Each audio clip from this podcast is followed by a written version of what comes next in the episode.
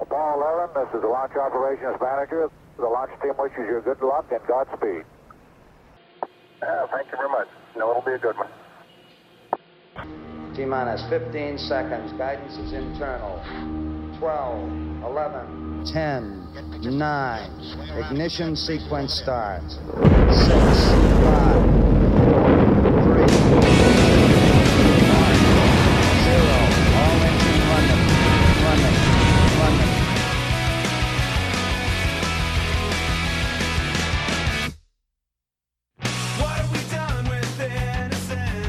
¿Qué tal mis queridos Junkers? Los saluda nuevamente su anfitrión Moncho desde este su espacio favorito, Space Junk México. Búsquenos en Spotify, como siempre, cada semana un capítulo nuevo. Antes de comenzar, deseamos que hayan tenido una semana supremamente chingona, mis queridos hermanos y hermanas, especialmente a nuestras damas, quienes el pasado 9 de marzo nos demostraron que todas las revoluciones tienen un gran toque de violencia. Amigos, a veces no todo se consigue por la buena. Chicas, desde este su espacio, las queremos sanas y seguras. Hoy 12 de marzo despertamos con una noticia bastante chingona porque, como no hay que recordarlo, ya está aquí, ya llegó el multifacético Crown Virus. ¿No se traduce? Ok, perdón, perdón. El coronavirus está en México, amigos, y resulta que modelos matemáticos estiman que la propagación de la enfermedad es algo inevitable, y según las estimaciones, el brote infeccioso en nuestro país podría darse de manera cabrona entre el 20 y el 30 de marzo. En la primavera de 2009, cuando detonó la crisis de la influencia de tipo A H1N1 en la Ciudad de México, el doctor Gustavo Cruz colaboró en el diseño de un modelo matemático capaz de determinar la velocidad de los contagios, la fecha en que se registrarían los casos y la efectividad de las medidas de contención aplicadas en ese entonces consiguiendo este cabrón índices de predicción muy altos y con base en esta experiencia, este canijo hoy trabaja en una modelación que anticipa el comportamiento del nuevo COVID-19 en México. Y los datos obtenidos, agárrense, indican dos cosas, la propagación de la enfermedad es inevitable y según sus estimaciones, el brote más perro en nuestro país se daría entre el 20 y el 30 de marzo. Este canijo que además es integrante del Instituto de Investigaciones en Matemáticas Aplicadas y Sistemas, el IMAS de la UNAM, señala que aunque el COVID-19 ya está aquí, como confirman la decena de enfermos que ya están bajo observación médica, será hasta dentro de dos o tres semanas cuando el número de contagios se eleve de forma exponencial. Por lo que saber esto con anticipación es una buena medida para prepararnos ante una inminente epidemia. La base de este trabajo es un modelo clásico de 1927 ideado por dos médicos escoceses de apellidos Kermack y McKendrick, el cual emplea un sistema de ecuaciones diferenciales para todos aquellos pendejos que pensaban que las ecuaciones diferenciales nos iban a servir para una mierda, ya nos dimos cuenta que no, a fin de detallar cómo surge un brote infeccioso, su crecimiento, en qué momento alcanza su máximo y cómo después se va a la mierda.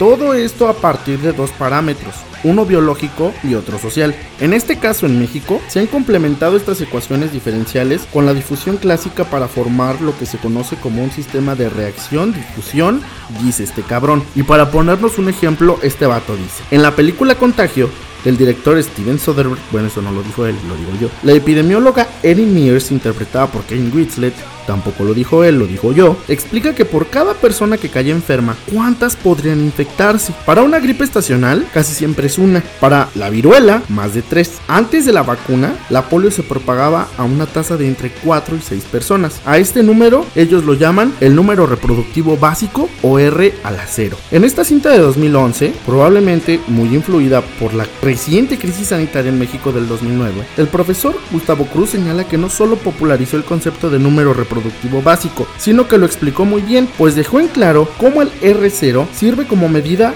de qué tan rápido se extiende la infección en una población durante su periodo inicial y cómo este resulta bastante útil a la hora de evaluar la magnitud de una infección. En términos epidemiológicos, se dice que hay un brote infeccioso cuando a una población sin la enfermedad llega un infectado y contagia a más de una persona. Hay quienes calculan que el R0 de este nuevo coronavirus o COVID-19 podría ir de 1.5 a 4, lo cual plantea un intervalo muy grande, aunque a partir del observado en Wuhan, estiman que esa cifra solamente es de 2.5. Solo para contrastar, este güey dice que el número reproductivo básico del virus H1N1 era de 1.7, lo que les da una idea de qué tan grande se viene el chingadazo. Para todos aquellos a los que les gustan las noticias, como a un servidor que principalmente las escucha cuando va al baño, en últimos días el gobierno chino ha sido duramente criticado en los medios de comunicación por poner en cuarentena a todos los ciudadanos de la ciudad de Wuhan. Aunque a decir del profesor Cruz, que es quien está desarrollando este pinche modelo matemático supremamente riata, él menciona que dicha estrategia es una de las más efectivas para contener la dispersión del virus, como demuestran modelos matemáticos usados en 2009, cuando se decidió cerrar la Ciudad de México, y se aplicó un esquema similar pero no tan perro, que condujo a la suspensión de todas las actividades académicas en universidades preparatorias y luego de educación básica. Los datos del trabajo de este cabrón pueden consultarse en el estudio Modeling of Influenza AH1N1. ándale, perro. Versus Outbreak in Mexico City, April-May 2009.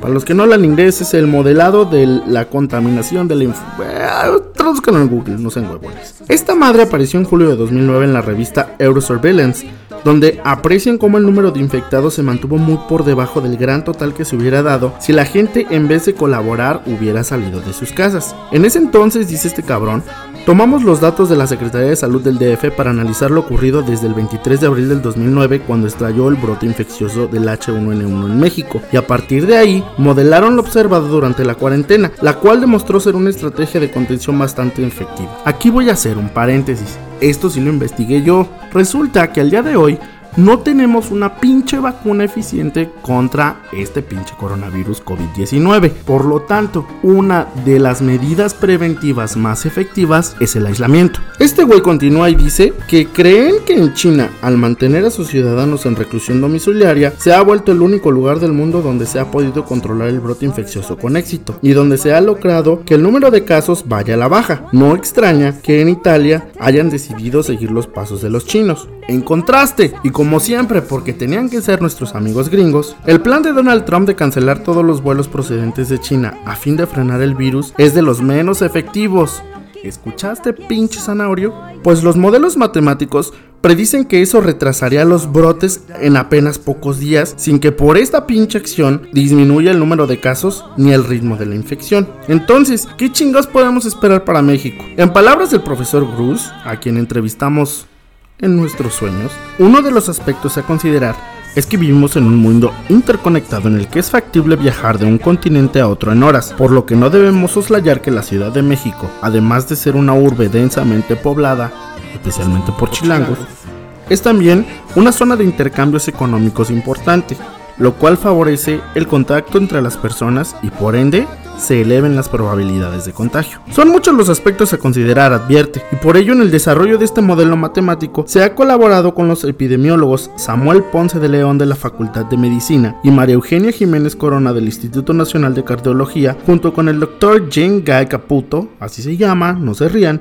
del Instituto Nacional de Ciencias Aplicadas de Rouen en Francia y el doctor José Fernando Bustamante Castañeda, todos los mexas de la Universidad Nacional Autónoma de México. Estos güeyes dicen que la ciencia ya no puede hacerse en solitario y por eso los trabajos requieren la colaboración de muchos especialistas. Nos enfrentamos a fenómenos complejos y lo que no ve uno de nosotros, al otro no se le va a pasar por alto. Solo a través del trabajo conjunto podemos ir avanzando. Retomando el pinche tema de la película Contagio, que además es una de las más vistas a raíz de la crisis del coronavirus, ándele güey, y que a decir del profesor Cruz explica muy bien algunas ideas básicas de epidemiología, la doctora Erin Mears detalla, una persona se toca la cara en promedio 2.000 o 3.000 veces al día, dos o tres veces por minuto mientras está despierta.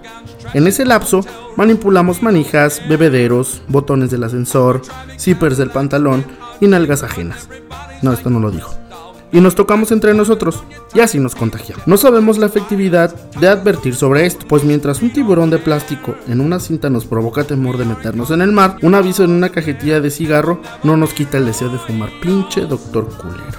A partir de este tipo de reflexiones, este cabrón de Limas dice que de entre todas las medidas de contención, la única realmente efectiva es la cuarentena, aunque eso no es obstáculo para poner otras. Por ejemplo, en el Aeropuerto Internacional de la Ciudad de México, el que sigue activo, no el que el otro pendejo canceló, no se está haciendo nada por el momento, para variar, pese a que sería muy fácil instrumentar medidas tan simples como las de formar a todos los pasajeros que desaborden un avión y hacer que se froten las pinches manos con gel sanitizante antes de salir a la sala de espera. Quizás solo esto tenga mayor impacto que vetar todo un vuelo proveniente de Italia o de China. Simple, barato Amo este cabrón, a excepción de los pinches cigarros. A decir del Dr. Cruz, los modelos matemáticos indican que no hay forma para evitar la diseminación del COVID-19, pero la buena noticia es que saber esto nos permitiría afrontar la crisis de mejor manera. Vivimos en un planeta interconectado. Antes, las epidemias se expandían menos porque la capacidad de movimiento era menor. El evento de México en 2019 sentó el precedente y nos permitió entender mejor el escenario actual, por lo que en esta ocasión, en lugar de caer en pánico, debemos ver aquí una oportunidad para comprender estos fenómenos que seguramente se van a repetir. Si aprendemos la lección, la siguiente vez estaremos mejor preparados. No es una mentira, el COVID no nada más nos está jodiendo la parte de salud, también se empiezan a ver desde hace algunos días síntomas en la economía generada por este pinche virus chinito. Y es que, por ejemplo, en México, el peso perdió 15% de su valor frente al dólar en 8 días por culpa del coronavirus, pero también por culpa del petróleo. El peso mexicano se depreciaba el pasado jueves por octava jornada consecutiva en medio de crecientes preocupaciones por el impacto del COVID, lo que supone al día de hoy una pérdida acumulada del 15%. El presidente estadounidense Donald Trump, que había minimizado los riesgos para su país durante la crisis, acaba de anunciar unas restricciones super perras de viajes desde Europa, elevando la alarma sobre la pandemia, a lo que ya nos había dicho el doctor Cruz que esto es medio pendejo. Porque el cabrón menciona que ha infectado a más de 126 mil personas en todo el mundo, acabado con la vida de 4.624 personas y él no estaba dispuesto a que un pinche virus hiciera menos grande a América otra vez. Ayer miércoles, o si estás escuchando este podcast el viernes, hace dos días, el peso cotizaba en 22.25 por dólar y tenía un declive de 4.07% frente al precio de referencia del día anterior. Sin embargo, más tarde el miércoles llegó a desplomarse hasta 6.94%, llegando a venderse hasta en 22.87 pesos por dólar. Madres. Forbes reportó que en medio de la creciente volatilidad generada por el virus, que hasta ahora sumaba 12 casos confirmados en México, el gobierno federal anunció cambios en su programa de colocaciones primarias de títulos de deuda. Según un reporte del Banco Base, el peso inició la sesión con una depreciación de 3.01%, es decir, 64.5 centavos, y lo anterior se debía a que continuaba el nerviosismo en torno a los efectos que tendría el coronavirus a nivel global. La paridad peso dólar se disparó a los 22.43 luego de que por 20 minutos cerraran las cotizaciones de la Bolsa Mexicana de Valores tras la fuerte caída de 7%. La suspensión de la Bolsa de Valores se dio a las 8 de la mañana, es decir, 32 minutos de haber iniciado operaciones bursátiles. Pero como siempre, nuestro responsable Wade Latuani AMLO pidió calma y que fuéramos optimistas con el peso. El presidente Andrés Manuel López Obrador pidió a la ciudadanía tener calma ante la situación del coronavirus en México y el mundo, así como confianza, cabrones, confianza. El pedo es que no le tenemos confianza. Que tuviéramos confianza en el gobierno sobre el manejo de la economía, luego de la crisis que se detonó en los mercados internacionales por la pandemia. Durante su nada breve conferencia matutina de prensa, afirmó que también que se seguirían indicaciones de los especialistas y no se mezclarán los temas del virus con la política porque no le gusta que se opaque lo de su avión. Ah, no, ya no lo de Dijo también el pendejo que no deberían hacerse conjeturas, improvisaciones u ocurrencias. Oilo, porque el tema requiere de especialistas. Este cabrón dijo que los mexicanos sepan que tenemos reservas suficientes para enfrentar cualquier crisis que se pudiera dar. Claro, a una velocidad más lenta. Vamos a proteger a los más débiles y vamos a mantener la inversión para los programas integrales de desarrollo. Nos agarra la pandemia en crecimiento de recaudación, dijo el soberano pendejo, de 5%, que significaban 50 mil millones de pesos adicionales al año pasado. Sobre la depreciación del peso por el coronavirus, pensamos que se va a atender. Se va a atender, verga. El mismo mercado se va a ajustar. El cabrón pidiendo especialistas y abriendo la boca, don estúpido. Pero bueno, para que no nos dejen de escuchar los, los, los seguidores de nuestro presidente magnífico, indicó el cabrón que se respeta la independencia del Banco de México y que no se soltará dinero para controlar las finanzas de manera artificial, pues consideró que el mercado se regula con el mercado, y citó a su poeta favorita Bárbara de Regil, diciendo que la gente herida hiere, la gente amada ama, la gente amargada amarga, la gente curada cura. Y que solo en el remoto caso en el que llegara a hacer falta, se haría un ajuste en el gobierno, pero no en el presupuesto asignado. O sea que sepa la chingada que dijo. Si te falta varo, yo te pongo carnal, más que no sea más de 20 varos.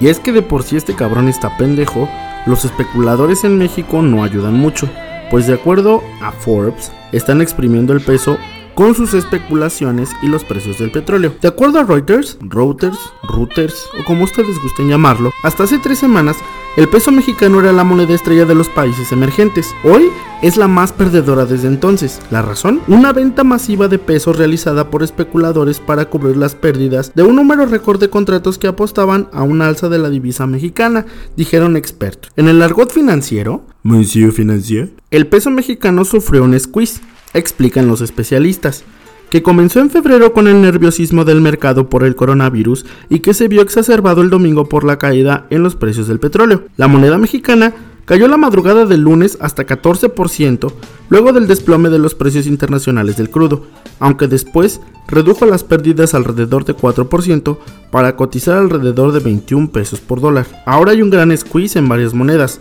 pero la situación en el peso se ve exacerbada por la y liquidez y el posicionamiento del mercado, dijo Sasha Tihanji, subdirector de estrategia de mercados emergentes en TD Securities. TD es un banco. El peso mexicano es la moneda más líquida de Latinoamérica, lo que la vuelve altamente sensible a eventos externos, como la epidemia del virus y la guerra del petróleo.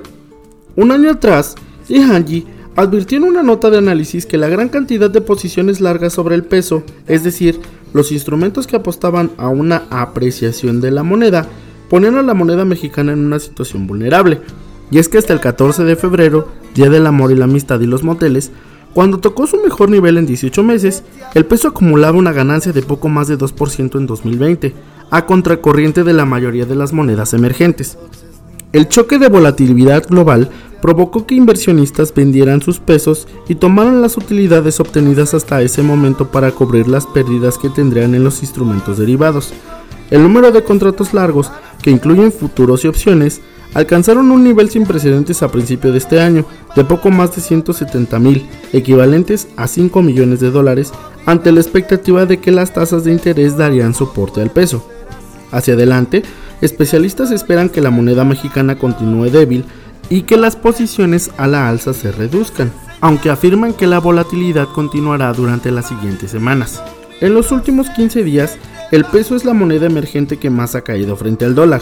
Es demasiado pronto para declarar que la venta masiva de activos riesgosos ha finalizado, dijo Jorge Gordillo, director de análisis de CI Banco. Es decir, que un chingo de ricos que invirtieron dinero en contratos porque pensaban que las tasas de interés, es decir, la utilidad prometida para esas inversiones iba a ser bien alta, bien chingona, el pinche virus y el petróleo se lo llevó a la mierda y entonces vendieron todo y entonces sacaron su utilidad para cubrir las cosas que también traían pérdida y entonces los culeros se llevaron nuestros pesos y nos cambiaron y nos llevaron a la madre. Un análisis bastante claro. Pero no nada más en México nos está llevando la chingada. En Wall Street se derrumbó también por el coronavirus y el Dow Jones entró en bear market, que traducido al español significa oso mercado. ¿Qué chingados? Muy simple. Wall Street se hundió el miércoles y el promedio industrial Dow Jones cerró en bear market o traducido correctamente al español mercado bajista por primera vez desde la crisis financiera de 2008, luego de que la Organización Mundial de la Salud calificara el brote del coronavirus COVID-19 como una pandemia.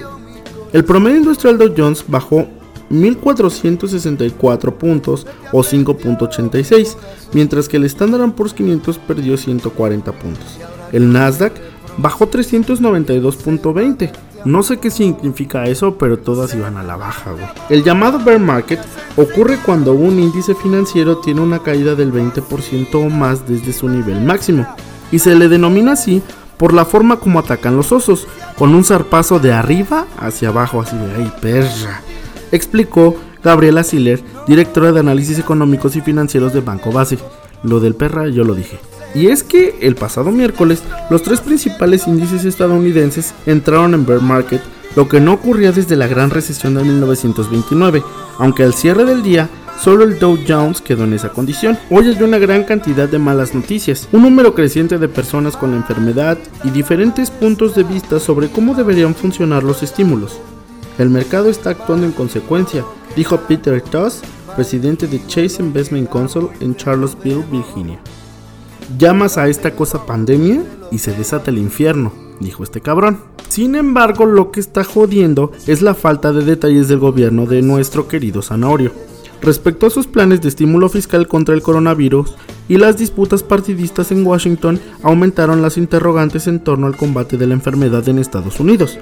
La ayuda fiscal podría tardar en llegar debido a las diferencias entre el presidente, pendejo, y el Congreso sobre cómo debería concretarse, agregó Tos. Si piensan que Estados Unidos o México la está pasando de la verga con todo este desmadre del COVID, ni se imaginan cómo la están pasando nuestros estimadísimos conquistadores europeos. Bueno, algunos de ellos. Imagínense un auto recién salido de la fábrica de las ciudades alemanas de Wolfsburgo acá, chingón. Un Mercedes clase E o un Volkswagen para los amantes de los Audis más culeritos. Hace mucho tiempo que la etiqueta de hecho en Alemania no concuerda con la realidad. Tal vez un cuarto de las piezas utilizadas procede de las propias automotrices y sus proveedores, pero son vehículos fabricados con componentes de todo el mundo. Esto implica un enorme despliegue logístico conocido como gestión de cadenas de suministro. Y esto supone un reto muy perro. Si un contenedor que trae importantes piezas desde China no llega al puerto de Hamburgo, las fábricas de Wolfsburgo podrían quedar rápidamente paralizadas. Muchas empresas alemanas se imaginan ahora ese posible escenario y no solo las firmas automotrices o de maquinaria, sino también empresas medianas y consorcios bursátiles, así como entidades de salud en las que se recrudecen las habituales carencias de importantes medicamentos. Sobre todas ellas flota la cuestión de si estamos ante el principio del fin de la globalización. ¿Habrá que replantearse una nueva división internacional del trabajo?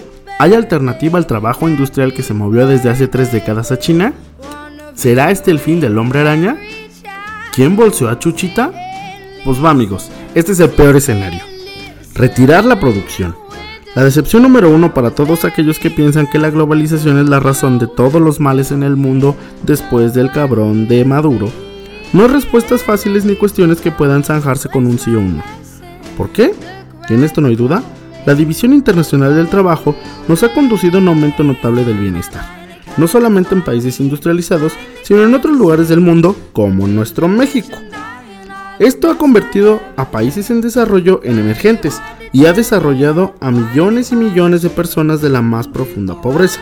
Por supuesto que pueden objetarse estándares medioambientales, laborales, sociales, psicológicos, pero si hubiera que retirar la producción, muchas de esas personas perderían sus empleos.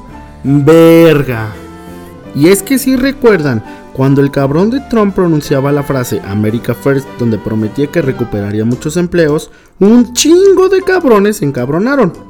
Pero cuando el ministro de Economía alemán, Peter Altmaier, o su güey homólogo en Francia, Bruno Le Maire, no sé si se pronuncia así, pero suena bien perro, hablan de crear capacidad productiva en Europa o de recuperar determinadas áreas de negocio, apenas se escuchan algunas voces críticas. Y hay que poder hablar libremente sobre determinadas cosas, por ejemplo, del sector farmacéutico. Alemania, al igual que Francia, depende un 80% del exterior y 40% de China para el suministro de determinados principios activos de medicamentos. Algo tiene que pasar. ¿Cómo se llegó a esa dependencia? Porque la producción local era un chingo de veces más cara y la presión de los precios para las cajas de salud demasiado elevada. Pero es falsa la impresión de que Alemania está en manos de los chinos en lo referente a productos industriales. La economía alemana es una pieza importante y beneficiaria de la división del trabajo que no depende de un solo país. Ningún socio comercial tiene por sí solo una proporción de importaciones o exportaciones mayor al 10%, según datos de la Cámara de Comercio alemana. Y está claro que la actual crisis del coronavirus va a llevar a muchas empresas una manera menos compleja de organizar sus cadenas de suministro en el futuro, así como de idear formas de reducir su dependencia con suministros concretos. Tal vez vayan a replantear la pregunta de que si las importaciones deben ser recientes o nos podemos permitir tener mejores sitios de almacenamiento, pero es seguro que el almacenaje cuesta dinero. Y si la producción debe parar como ahora por la pandemia, el precio es mucho mayor. George Butke, director de la Cámara de Comercio de la Unión Europea en China, descartó que hayan quedado atrás los tiempos de fabricar donde la producción sea más eficiente. Primero, porque eso tendría un efecto boomerang sobre uno de los mayores exportadores del mundo, que es Alemania. Los problemas en el abastecimiento ocasionarían una fuerte ralentización, tal vez comparable con la crisis financiera global de 2008. Sin embargo, lo que en realidad le preocupa a este vato es que, por ejemplo, en 2019, la economía alemana retrocedió solo 5 puntos, derivado del pedo del año anterior. Y eso solo sería un juego de niños si comparan lo que sucedería en caso de que la globalización retrocediera. Para él, sería regresar al siglo XIX, al proteccionismo. Quien realmente lo desee tendrá que prepararse un par de buenos argumentos para explicar a la gente la masiva y previsible pérdida del bienestar. Y para poner un poquito más cabrón las cosas en Europa, también se teme que si Italia no consigue contener el virus, se pueda suspender el acuerdo Schengen de libre circulación de personas, además de que en Irak y Turquía cierren fronteras con Irán después de que se han reportado un chingo de casos en ese país. De momento las consecuencias del COVID empiezan a aflorar. Las cifras de turistas chinos están a la baja en todo el mundo. ¡Qué buen pedo! Y por ejemplo en Francia, uno de los lugares turísticos más visitados por los chinos, ha descendido ya a más del 30%. Un pedo más es que hasta ahora, durante todos estos años, los mercados contaban con el inestimable apoyo de los bancos centrales. Sabían que tenían una red de seguridad en caso de problemas. La gravedad actual es que los bancos centrales apenas tienen arsenal y munición para continuar brindando su apoyo, por lo que la incertidumbre comienza a apoderarse de los inversores y ello se refleja en las bolsas. Basta observar la tremenda subida que ha experimentado la volatilidad a través del límite VIX en Europa desde el pasado lunes. La cereza en el pastel de todo este desmadre del virus vino el día de ayer cuando China afirmó a través de Twitter que el ejército de Estados Unidos podrían ser los culpables de haber llevado el coronavirus a Wuhan. El portavoz del Ministerio de Relaciones Exteriores de China, Zhao Lijian, escribió acusaciones en su cuenta de Twitter. Este güey dijo ayer muy temprano que el ejército de Estados Unidos podrían haber sido los culpables de llevar el coronavirus porque resultó ser la ciudad más afectada por el brote, o sea, con un soporte de porque sí, fuiste tú culero y ahora tú me pagas mi balón. ¿Cuándo comenzó el paciente cero en Estados Unidos? ¿Cuántas personas están infectadas? ¿Cuáles son los nombres de esos hospitales?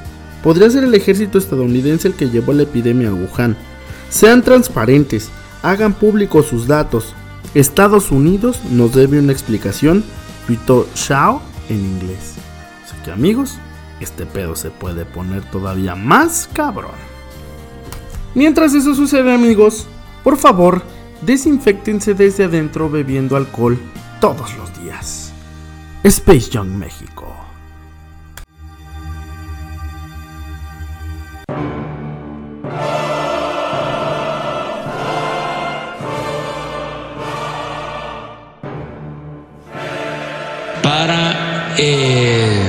Informarle a todos los mexicanos sobre esta situación.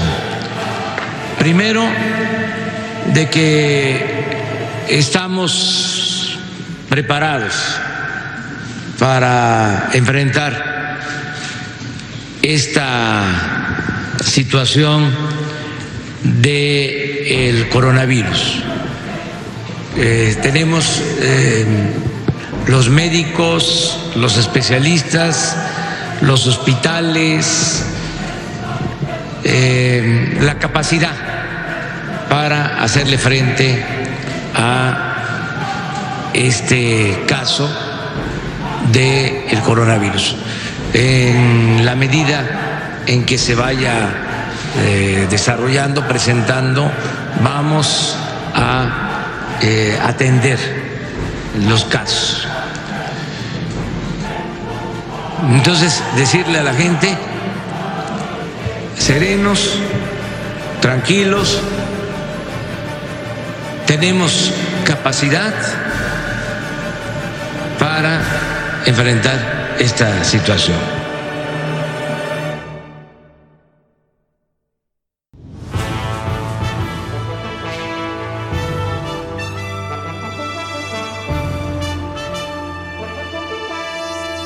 Space Notes, notas de otro planeta.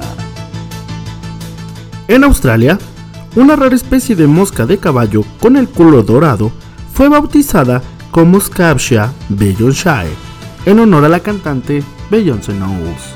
La Scaptia bellonshire es una especie de mosca de caballo, es decir, en las heces del caballo, que se encuentra en la meseta de Atherton, en el noroeste de Queensland, Australia.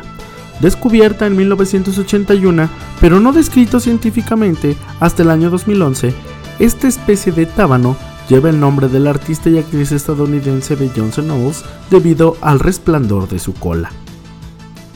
Empresa mexicana de ataúdes presenta su nuevo producto, ataúdes con brillantina para esas personas que quieren brillar hasta el final. En Estados Unidos, un video de una mujer que condujo hasta la escuela de sus hijos para llevarlos a clase se está haciendo viral ya que para sorpresa suya descubre que los chicos ni siquiera se habían subido al automóvil. La mujer muestra a la cámara los asientos vacíos de atrás mientras dice, no están en el auto, he manejado hasta la escuela sin los chicos, por supuesto en un perfecto inglés. Luego continúa diciendo, tengo que regresar y recogerlos, no lo puedo creer, dejé a los chicos en casa, Parece que hoy estoy medio dormida. ¿Dónde están mis hijos? En Estados Unidos, terraplanista muere al estrellarse el cohete casero con el que quería confirmar su teoría. El ingeniero de cohetes autodidacta Mike McHugh emprendió el peligroso experimento para comprobar desde el aire que la Tierra no es redonda. Este tipo, famoso por haberse lanzado en varias ocasiones a bordo de sus propios cohetes caseros para verificar desde el aire su teoría de que la Tierra es plana, ha muerto en el último de sus lanzamientos en el desierto de California. Hughes y su colega construyeron un cohete vapor con la esperanza de alcanzar una altitud de 1.5 kilómetros. El proyecto fue documentado por la cadena Science Channel, que quería presentarlo en una serie llamada Astronautas Caseros. El departamento del sheriff del condado de San Bernardino confirmó que un hombre había muerto en Barstow después de que un cohete se estrellara en el desierto abierto durante un evento de lanzamiento de cohete, pero no identificó a la víctima. Sin embargo, Science Channel confirmó que el fallecido es Mike Hughes. El hombre de 64 años se elevó al cielo por primera vez en 2014, después de lo cual completó varios vuelos más en los que sufrió múltiples lesiones. Su intento más exitoso tuvo lugar en marzo de 2018, cuando se propulsó aproximadamente a 572 metros de altura antes de caer a tierra aproximadamente a 563 kilómetros por hora. El santo putazo que se dio confirmó su teoría. Un hombre de nacionalidad china acudió al médico por tener sangre en la orina y descubrió que en realidad se trataba de menstruación. El diagnóstico revelaba que genéticamente era una mujer, se pudo descubrir que el hombre tenía útero y ovarios, a pesar de tener pene, al tiempo que un examen cromosómico revelaba que Chen en realidad contaba con dos cromosomas sexuales XX. En noviembre pasado, un gato de inexplicable pelo color verde apareció en Bulgaria. Los vecinos creían que el felino verde se había sido pintado por una serie de vándalos de la zona. Incluso crearon un grupo de Facebook de tíos para detener a los responsables de dicho acto. Más tarde, se descubrió que el gato había estado durmiendo en la parte superior de una pila abandonada de pintura sintética verde esmeralda en un garage. En Inglaterra, una empresa británica dedicada al mundo de la construcción de cabañas oferta desde 2014 un refugio con 10 años de garantía anti-zombie. Entre sus especificaciones se encuentra una cubierta que ofrece una visión de 360 grados del terreno colindante, paredes, puertas y ventanas reforzadas, un alambre de espinos reforzado rodeando el perímetro del refugio y una zona para arsenal de armas. En España, la policía de Molina del Segura en Murcia tuvo que intervenir tras los llamados de varios vecinos que alertaban sobre la presencia de un león o de un bicho extraño en las calles de la ciudad. Y es que un tosco cuadrúpedo con un corte de pelo para el olvido hizo enloquecer a quienes viven cerca de la huerta del municipio. Esa extraña melena puede hacer confundir a cualquiera que eche una mirada rápida, dijeron algunos habitantes. Ante la alarma de un posible depredador, la policía se hizo presente para controlar la situación. Sin embargo, se llevaron una grata sorpresa. Se han recibido esta mañana varios avisos alertando de que se había visto suelto por la zona de huerta un león, otros un bicho extraño, pero finalmente le hemos pasado el lector de microchip y ha resultado ser un perro, tuitó la policía local de Molina del Segura. Tras la viralización del tuit, la cuenta de Twitter fue por más y ofreció algunas declaraciones del sospechoso. Tranquilo agente. Wow, wow. En Moscú, una empresa denunció un robo a la policía tras perder el contacto con una de sus empleadas a la que pagó por error casi 2 millones de rublos, unos 30 mil dólares, informó el servicio de prensa del Departamento Capitalino del Ministerio del Interior en el Distrito Central. Según el organismo, en octubre de 2019, la empresa contrató a una mujer como dependiente de una tienda de ropa de niños y jóvenes con un sueldo mensual de unos 23 mil rublos, equivalentes a 340 dólares. Se cometió un error en el cálculo del sueldo por adelantado y como resultado se pagaron 1.98 millones de rublos extras, dice el organismo. Desde entonces, la mujer rechaza las llamadas y no contesta los correos en los cuales la empresa le reclama el dinero. La policía rusa sigue investigando el caso. En América, hombre incendió casa que cuidaba al tratar de matar una serpiente con fuego. Las llamas se expandieron desde una llanta a la que el hombre prendió fuego. Él no lo notó porque tomó una siesta. El guardia de seguridad, del que no se reveló el nombre, se dio cuenta de lo que pasaba solo hasta cuando el olor a humo lo despertó, informó Guyana Chronicle. El diario añadió que el fuego destruyó completamente la casa y se extendió a otros lotes vacíos cercanos con pasto seco. El medio también señaló que los bomberos llegaron rápidamente y controlaron el incendio. Las autoridades arrestaron al celador para ser interrogado y comenzar una investigación del caso. Hasta el momento, al cierre de esta edición, se desconoce si finalmente la serpiente murió. En Estados Unidos, cárcel para joven que lamió helado en una tienda y lo puso de nuevo en la nevera. Adrian Anderson hizo que esa situación fuera grabada en un primer plano, pues quería sumarse a un desafío viral que en ese momento se formaba en las redes. Por eso, Anderson de 24 años publicó el video que dura 18 segundos en su Facebook. En este se le ve abriendo una nevera donde hay todo tipo de helados en un Walmart de Texas en Estados Unidos. Luego abre una caja de helado, lo lame, le mete el dedo, lo vuelve a lamer y como si nada la tapa y la devuelve al refrigerador. El reprochable suceso aconteció el pasado 26 de noviembre de 2019 exactamente en la ciudad de Port Arthur, a unos 145 kilómetros de Houston. A pesar de que las cámaras de seguridad del Walmart registraron que Adrian Ardiston compró el helado que había lamido, fue condenado a 30 días de prisión más una sentencia suspendida de 6 meses, 100 horas de trabajo social, una multa de 1.000 dólares al Estado y un pago de 1.565 dólares a la empresa productora del helado. Además, el chico tiene que firmar autógramos de manera gratuita. Anderson al enterarse de que lo iban a enjuiciar por esa broma, regresó al Walmart de Port Arthur con su padre y les mostró el recibo que comprobaba que sí había comprado el helado que había lamido, pero ya las autoridades se habían puesto al tanto de la situación. Tomamos muy en serio este tipo de cosas. Sé que el fiscal del distrito lo toma muy en serio también, así que esperamos en las próximas 24 horas reunir toda la evidencia y llevarla a la oficina del fiscal del distrito, dijo en su momento el policía Mike Herbert. Por su parte, Walmart publicó un comunicado que decía, si un alimento es alterado o un cliente quiere dejar la impresión de que dejó un producto adulterado, movilizaremos rápidamente a las fuerzas del orden para identificar, aprender, procesar legalmente a aquellos que piensen que esto es una broma, porque no lo es. El padre del joven lo defendió diciendo que lo que ocurrió fue solo porque estaba tratando de ganar likes en Facebook, pero eso no le sirvió nada y al final Adrien se declaró culpable de la fechoría y delito contra la propiedad. También en Estados Unidos, obreros confundieron casa que debían demoler y tumbaron la que no era. La vivienda tenía 97 años de antigüedad y estaba ubicada en la misma calle de la que sí debía ser derribada. Este hecho se registró en Texas. Bobby Lidamut, dueño de JR Demolition, empresa encargada de la demolición, aseguró en un comunicado conocido por Fox que sus trabajadores se confundieron al ver que la casa estaba vacía, que no había ningún número que la identificara y que al final se confundieron, ya que la entrada principal estaba cubierta de escombros. De acuerdo con la misiva, los trabajadores también se dieron cuenta de que la vivienda no tenía tuberías, electricidad, medidor de gas, por lo que ellos procedieron a demoler la vivienda. Se indicó que Sabasish, dueño de la casa, dijo que ésta se demolió por error. Él la adquirió en 2019, luego de que la propietaria original se la cediera poco antes de morir.